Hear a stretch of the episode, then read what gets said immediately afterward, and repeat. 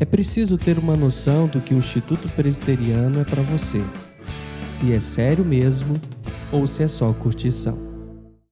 Olá, eu sou o Pastor Wagner e você está ouvindo mais um podcast Isto é IPE. E no assunto de hoje nós vamos falar sobre vocação. E aí, tá na dúvida em qual curso escolher, em qual faculdade entrar? Fica conosco.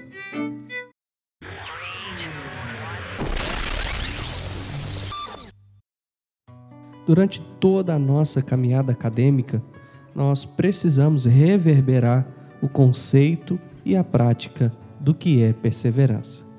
Thomas Edison disse: Nossa maior fraqueza está em desistir. O caminho mais certo de vencer é tentar mais uma vez.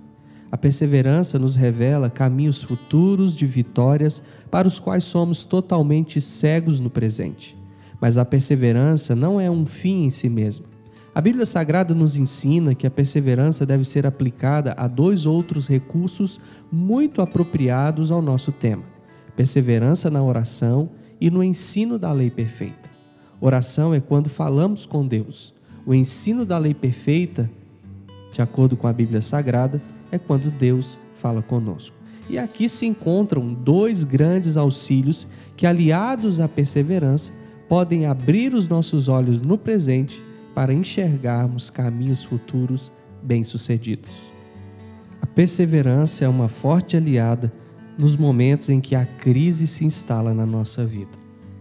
E se há algo que eu consigo notar nesse momento de conclusão do ensino médio é aqueles momentos difíceis de indecisão. Para onde eu vou e o que eu vou fazer? É agora que entra as escolhas Escolhas serão as nossas grandes companheiras na nossa vida adulta.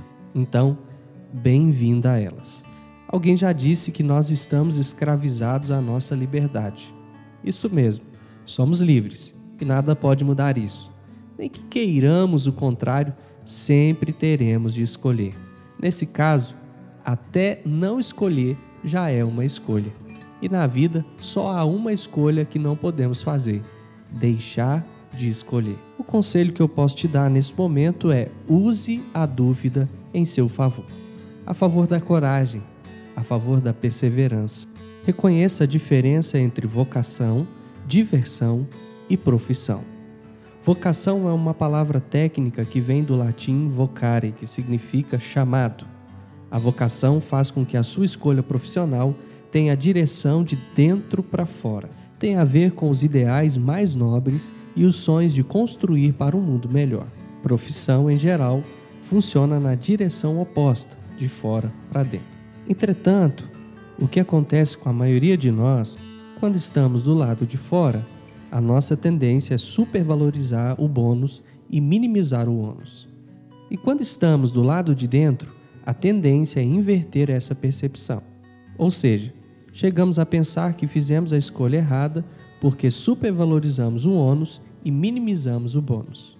E por bônus, não se pode pensar apenas em dinheiro, mas principalmente em diversão ou na sensação prazerosa de estar ocupando exatamente o seu lugar no mundo, o lugar que só você poderia ocupar. Então, nesse lugar, você pode pensar: veja essa tarefa que eu acabei de cumprir. Pode até existir alguém no mundo que faça igual a mim, mas melhor que eu jamais. Portanto, o trabalho e a profissão, na perspectiva de uma cosmovisão reformada, não tem o significado de castigo, como ensinaria outra tradição ou superstição religiosa. Antes, o trabalho é uma dádiva de Deus aos seres humanos como uma missão de transformar e melhorar o mundo, portanto, uma vocação para o bem. Qualquer trabalhador, à luz dos princípios da reforma protestante, é um agente de Deus para mudar o mundo. A ideia aqui é fazer na vida aquilo que nos faz ver-nos no exato lugar onde deveríamos estar. Assim, ofereceremos a Deus o nosso trabalho em gratidão por sua bondade em nos criar-nos e capacitar-nos a servir no mundo. Tudo que temos nos foi dado por Ele. E assim como recebemos, devemos oferecer a Deus e ao outro em gratidão. Não tenho dúvida que a crise existente no coração de muitos também seja uma crise espiritual de alguma forma. Ou seja, a dúvida pode ser muito maior. Pode até mesmo ser do tamanho do mundo ou da eternidade. Somos seres humanos e fomos criados por Deus como essa sede de sentido, como um buraco dentro do peito do tamanho de Deus ou da eternidade. E nesse aspecto, uma crise profissional ou acadêmica pode apenas ser um sintoma dessa crise maior ou da busca por sentido que todos nós empreendemos. Quero uma dica final? Alinhe as suas dúvidas e os seus questionamentos à vontade de Deus e você descobrirá que é amado e Deus tem um plano e um propósito grande para a sua vida. Que Deus te abençoe, em nome de Jesus. Amém.